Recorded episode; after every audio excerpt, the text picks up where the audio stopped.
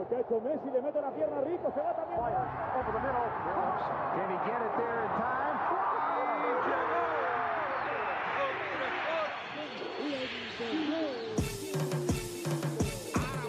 La línea en los deportes, ¿quién fue que la marcó? La garata y qué pasó por escuchar la garata, se me olvidó el ponchador. La garata y qué pasó, mi jefe en el trabajo, un memo me dio y qué pasó. Dime qué pasó, muchos han tratado y la vida lo rechazó. La garata y qué pasó, si sabes contar, cuenta, el deporte cambió, hace años date cuenta, están mordidos, porque las encuestas dicen que estamos arriba y ustedes no suben la cuesta, te cuesta aceptarlo, que te cuesta admitirlo, información sin fundamento, eso no vamos a permitirlo, tiene miedo a decirlo, en la garata se dice, como dice, estamos duros de cerebro y de vice, y a la vaina que me parió, de vieja 12 le contesto, ¿y qué pasó? 106.9, ese es mi pretexto, ¿y qué la garata de la mega, si la cambias te detesto, examinando el deporte con los que saben de esto. ¿Y qué pasó? ¿Y qué pasó? ¿Y qué pasó? La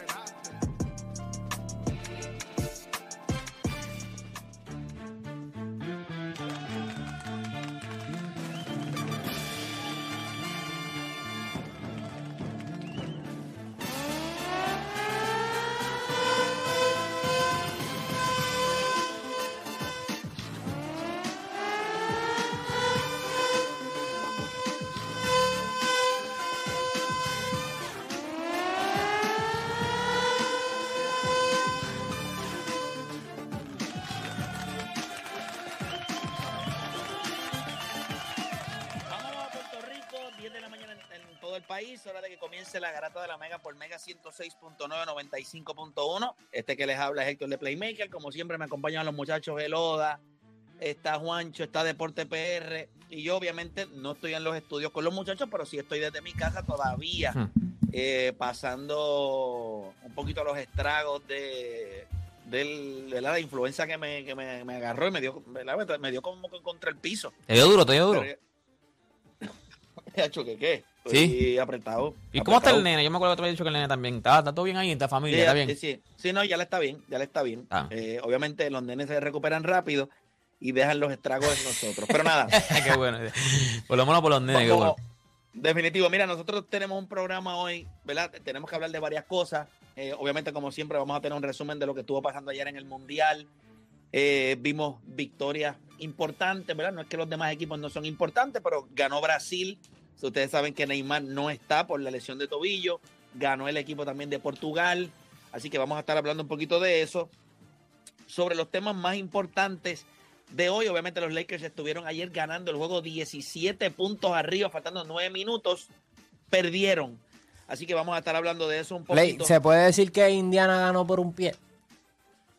Eh, no, no, no, no, no, no, no. Ellos, ellos, es una, es una cosa, es una cosa, pero nada. eh, si usted no vio el juego y, y yo sé, eh, verdad, que, que se acabó a las 2 de la mañana, so, yo sé que Juancho lo vio eh, porque estábamos texteando a esa hora. De hecho, yo escuchaba el pero- teléfono, pring, pring, y yo, un...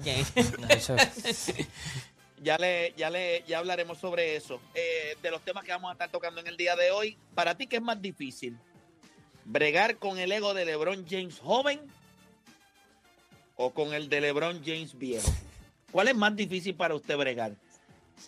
¿Cuál de esos dos es más difícil para usted bregar? ¿El ego de un LeBron James joven o el ego de un LeBron James viejo? ¿Cuál es más difícil? Hay mucho ego ahí. Oye, adicional a eso, ¿el deporte para ti debe o no estar mezclado a situaciones sociales?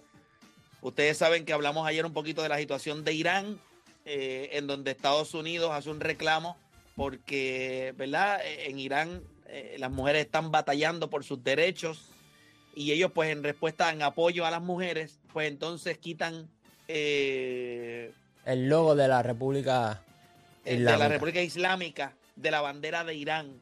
Eso pues trae un poquito de controversia. Ellos pidieron que Estados Unidos fuera eh, sacado de la Copa del Mundo. Hoy, hoy ellos Así que juegan, hay- ¿verdad? Ellos juegan hoy. Sí, hoy, hoy los partidos son patriotas. Hoy es Gales contra Inglaterra y Irán contra Estados Unidos. Diablo, eso va a estar bueno, Eh, eso papi, es, ya tú sabes. Ahí está. Así que eso va a ser un juego que si necesitaba tener algo de una novela, Sí. pues ya está, ya está Papi. vendida.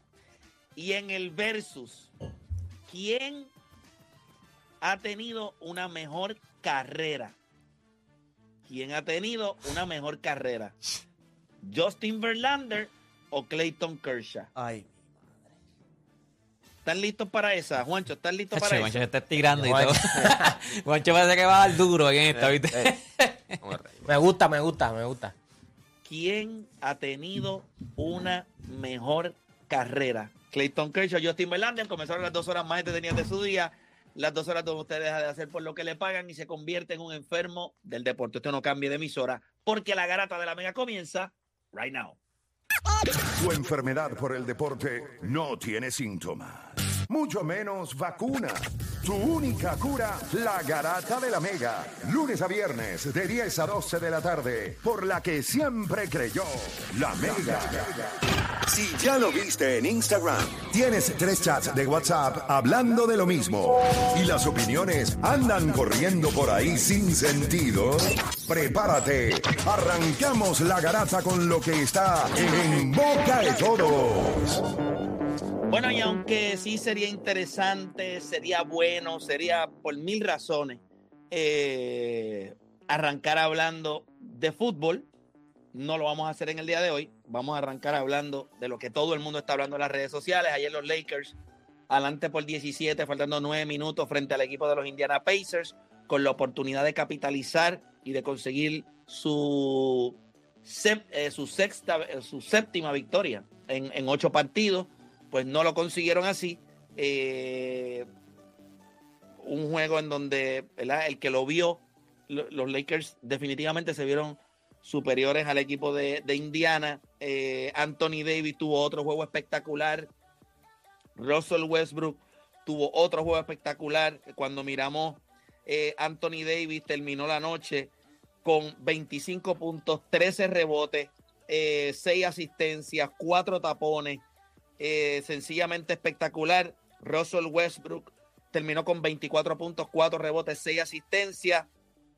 Pero la historia del juego es este caballero que les voy a mencionar ahora, Andrew Nemhart. ¿Por qué la historia del juego es este chamaco? Durante todo el juego, LeBron lo bulió. Este chamaco galdió a LeBron gran parte del juego. Y LeBron fue físico con él.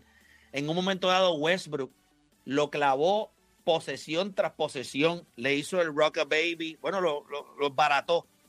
Pero este chamaco se mantuvo en cancha. Se mantuvo metiendo los triples cuando le llegó su momento y le dio el dagazo. Los clavó. Eh, hay muchas razones por las cuales este juego los Lakers lo perdieron. Eh, Juancho, si tú me fueras a decir en cuestión del juego como tal, ¿por qué los Lakers perdieron ayer? Bueno, cuando tú miras el cuarto cuarto, yo creo que salieron demasiado flat. Y no solamente eso, yo creo que Indiana estaba anotando toda la noche, no fue que por un momento ellos pararon Indiana, en el tercer cuarto vimos que los Lakers le hicieron un, un run bastante chévere, pero después Indiana como que estaba consiguiendo sus canastos. Y cuando tú miras ese cuarto cuarto, yo creo que si tú estás corriendo todo el juego y en el cuarto cuarto cuando bajaste el pace tienes posesiones, mm, eh, tienes menos posesiones, posesiones cuando el shot clock está bien bajito, vamos a ser honestos, si no llegase por Russell Westbrook, ellos ponían a dormir temprano este equipo los Lakers, porque Russell Westbrook metió un triple clutch y metió el, el tiro de dos que dio en el aro, cay- subió y bajó otra vez. Que cuando él metió el triple, pone el juego por nueve. Si él no llega a meter ese triple, ese juego se dormía ahí. Porque las posiciones estaban siendo bien cortas para los Lakers. Entonces, mírate esto: posesiones cortas y cuando Indiana iba al lado ofensivo, posesiones rápidas. El Halliburton cuando, cuando empa- empató el juego, eso fue saca, dale la bola, pum, llegó el canasto rápido a las millas. Y cuando tú ves eso, eh, lleva jugando un pace bien rápido. Los primeros tres cuartos se está viendo bien. Anthony Davis está yendo a la línea de tiro libre. Y eso es lo que yo digo. Cuando no juegas así de rápido, Anthony Davis había, había ido a la línea de tiro libre ocho veces en los primeros tres cuartos. En el segundo cuarto, en el último cuarto fue una vez nada más, que fueron dos intentos, que falló uno y metió uno. O sea, si tú no estás corriendo, no le vas a conseguir los toques a Anthony Davis cómodos de que él pueda atacar el canasto rápido. Entonces, cuando tú miras eso, Anthony Davis tiró dos veces nada más en el, cuarto cuarto, que eso es otro problema también. Cuando tú extiendes las posesiones, no va a tener los toques él. Y eso fue lo que pasó ayer. Yo creo que eh, como equipo yo me alegro que ellos hayan perdido este juego. Y yo me alegro que ellos hayan perdido este juego porque esto es un juego que aunque tú lo perdiste, tú te fuiste a tu casa a dormir sabiendo que este juego era tuyo. No, no había manera, este juego era tuyo. Pero como equipo hay una manera de jugar y esa manera de jugar no se puede cambiar. Sí. Y yo creo que esa es la parte que este juego es importante para ellos como núcleo. Indiana llegó a Los Ángeles caliente. Este es un equipo que está metiendo la bola. Ahora mismo Halliburton eh, se convierte creo que en el primer jugador en la historia en tener 40 asistencias, cero tenovel en tres juegos consecutivos. O sea, este chamaco lo que está haciendo es espectacular, lidera la liga en asistencia. O sea, este Sí. equipo estaba bien. Pero ¿por qué es buena esta derrota? Y nunca es bueno perder, pero es bueno porque esto lo que demuestra y no lo puedes esconder. Yo creo que como coaching staff y como equipo, tú no te puedes esconder de la realidad.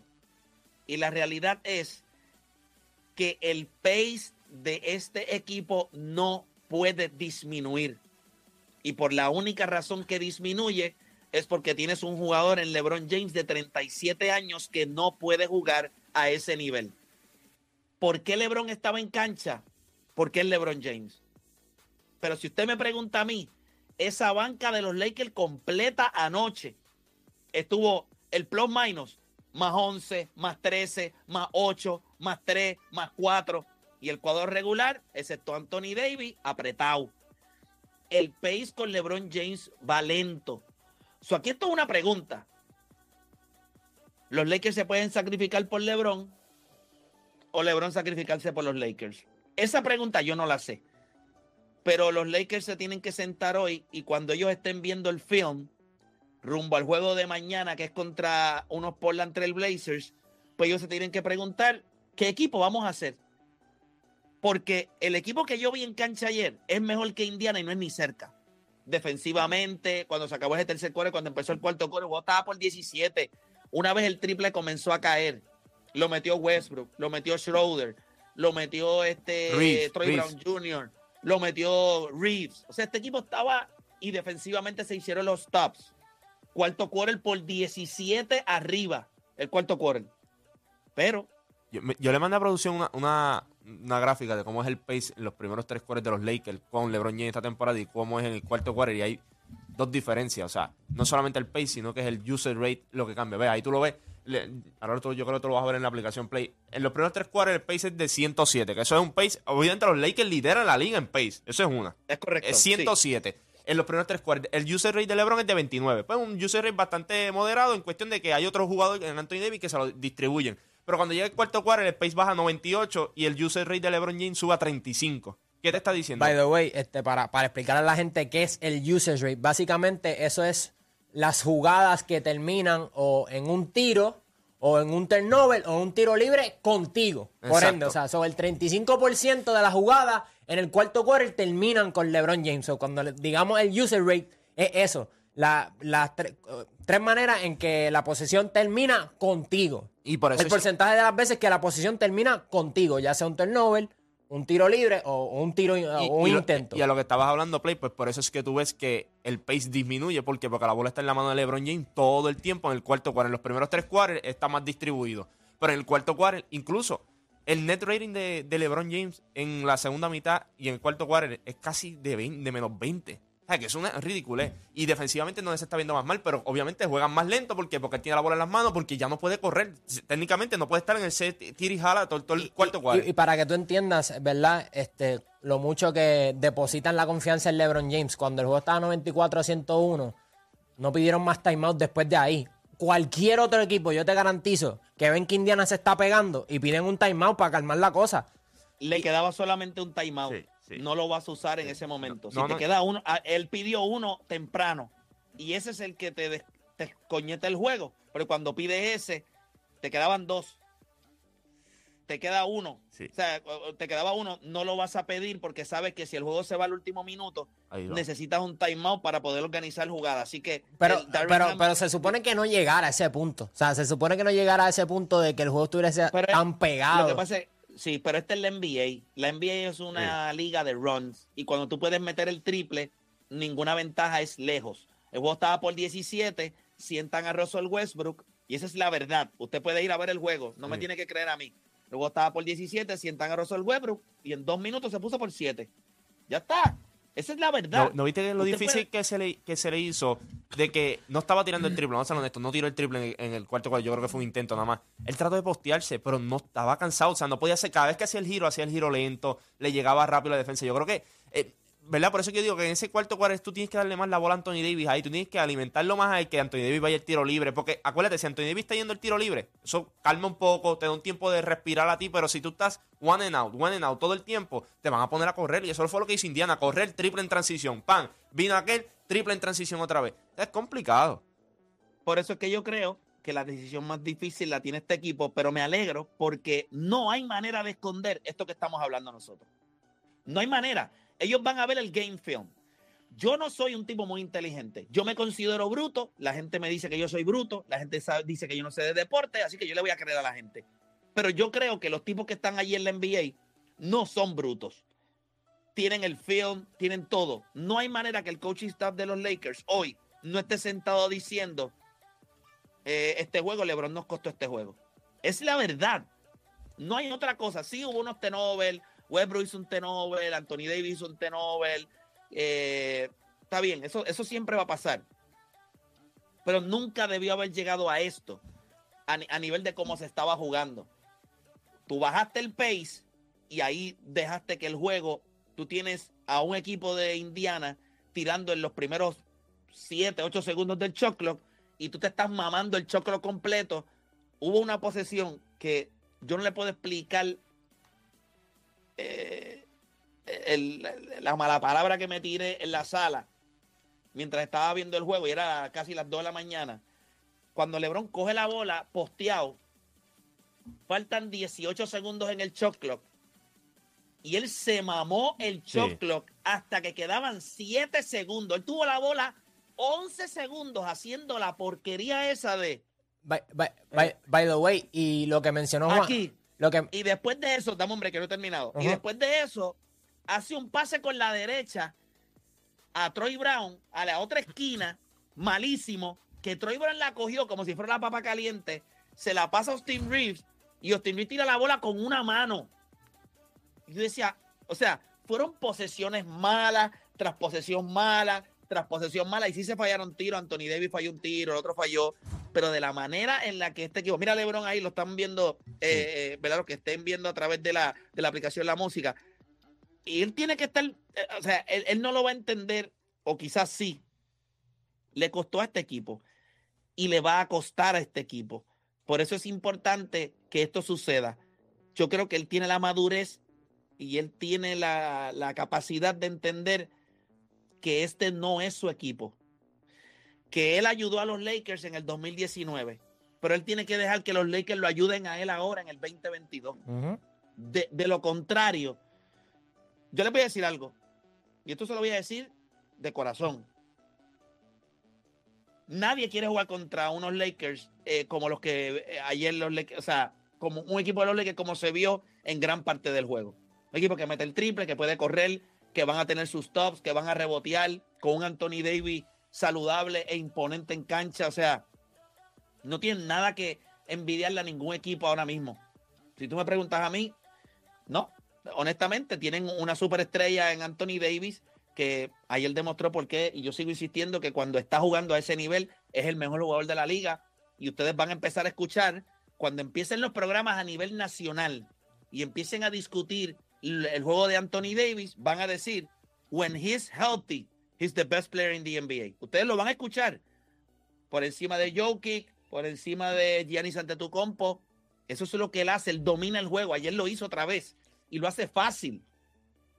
Pero, pero LeBron James tiene que dejar que lo ayuden, porque él coge toda la carga en el cuarto quarter, pues es básicamente un suicidio para los Lakers. Y ayer lo vieron. No, y no solo eso, o sea, en la gráfica que trae Juancho dice un 35%, pero acuérdate, eso nada más toma en consideración la- las jugadas que terminan con él. O sea, no, toma, no toma en consideración cuánto tiempo él tiene la bola Y en la las pasó, manos y la pasó y, después. y, o sea, y los toques que él Sí. tiene, ¿me entiendes? Que eso es un 35%, pero en realidad, o sea, no, ah, no mide completamente lo- la responsabilidad que él quiere tomar al final del juego. Y yo creo que también le hizo un poquito de daño el juego anterior que tuvo, porque estaba hot y estaba caliente. Y obviamente, pues, pues se sentía en confianza, estoy caliente del triple, fui al tiro libre.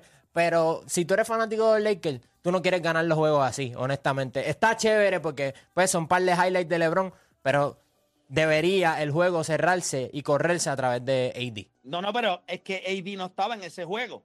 So, No, no, por, por- que- por- por eso, por eso es que él toma la batuta, pero, o sea, que a, lo que me refiero es lo- que... Él lo, puede, él lo puede hacer. Si tú lo necesitamos y él se siente bien y lo puede hacer, perfecto. Pero fue porque metió el triple. Sí. Si ayer de los 10 intentos, en vez de meter 3, metía 4, 5, pero los números se veían mejor. Pero muchos de los intentos que él hizo después que se dobló el tobillo en ese primer quarter, pues no, no me gustó lo que vi. Mira, no, mala mía, discúlpenme. Tranquilo, tranquilo. Nos movemos. Vamos a hablar un poquito de lo de la, de la Copa del Mundo. Obviamente sabemos que hay juegos importantes hoy, pero tenemos que hablar eh, de lo que estuvo haciendo ayer Portugal. Eh, hubo una discordia ahí un poquito con, con- con un gol de Bruno al principio, el primer gol, que se lo adjudicaron primero a Cristiano Ronaldo, después se lo removieron. Pero este juego, eh, no hay manera en esta vida de que no tenga el nombre y el apellido de Bruno por encima en todo lo que se vio imponente. Pudo haber metido tres, cuatro goles, eh, dos de ellos dieron en el poste. O sea, fue increíble. Muchachos, ¿cuánto les sorprende el hecho de cómo está jugando Portugal y cuán lejos puede llegar este Portugal en la Copa del Mundo? A mí, a mí no me sorprende, yo lo había dicho aquí, que el talento de este equipo era especial. Yo lo que siempre he dicho, mi problema ha sido con, con Fernando. con Fernando Santos, con su dirigente, que es demasiado pragmático a veces. Eh, no había encontrado como, ¿verdad? Como unir a Bruno y a Bernardo Silva y todavía no lo podido hacer. Yo creo que Bruno tuvo el mejor juego con la camisa de Portugal ayer. Eh, un juego espectacular. Yo creo que este equipo las tiene todas. Tienen un central espectacular en eh, Rubén Díaz.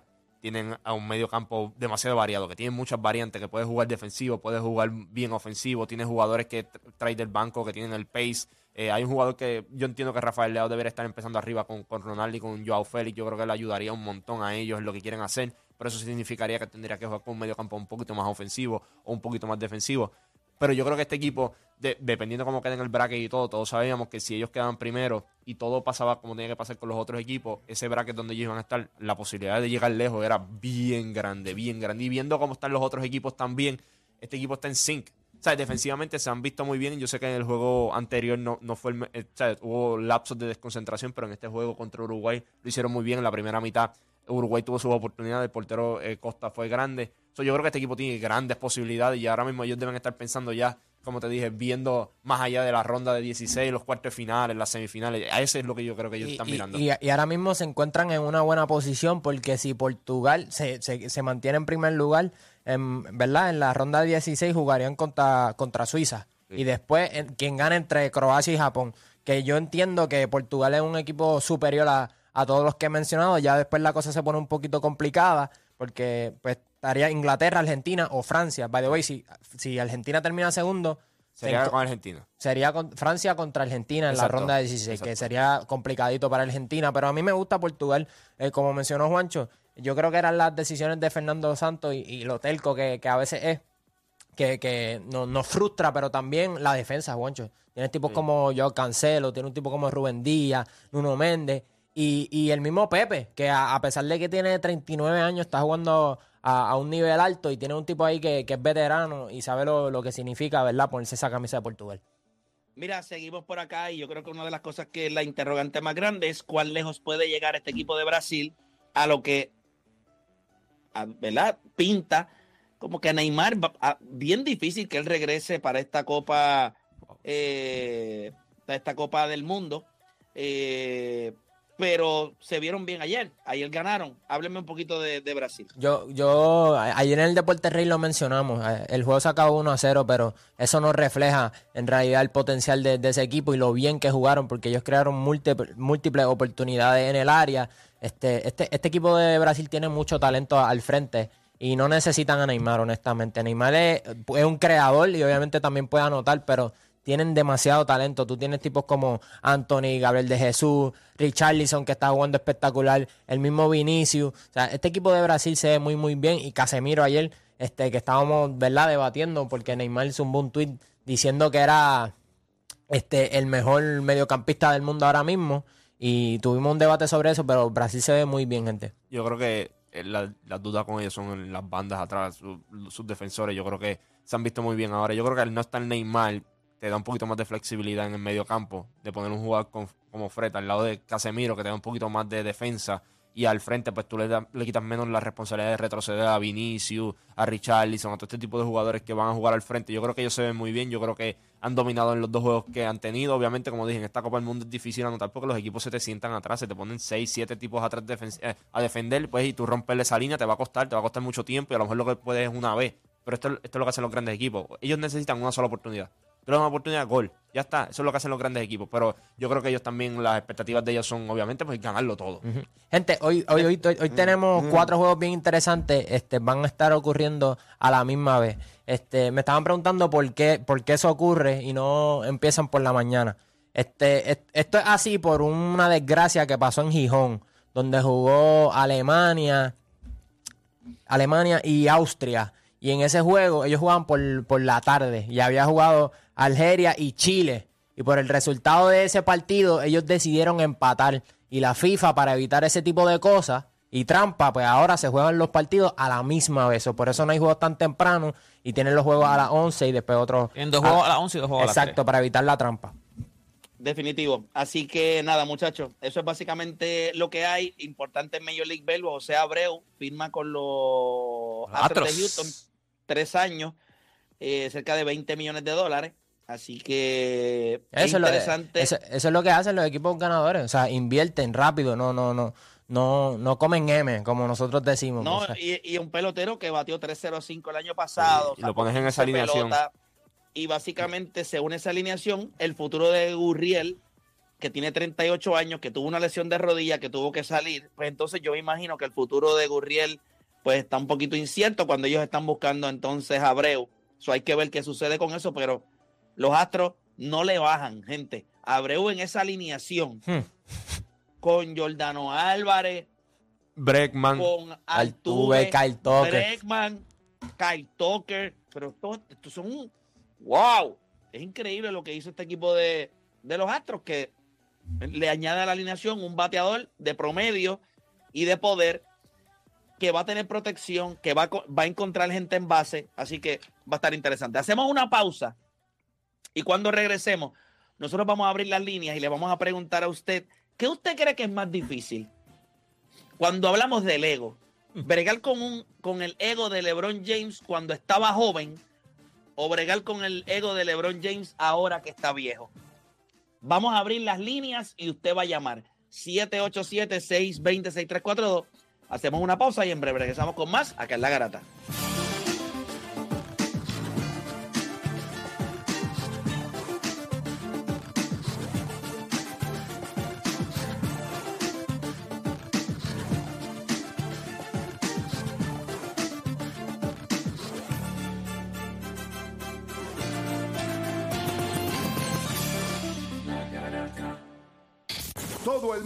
Tiene un monstruo, un Aquiles, un deporte PR, un Juancho o un playmaker en su corillo. El problema es que en la garata los tenemos a todos. Lunes a viernes.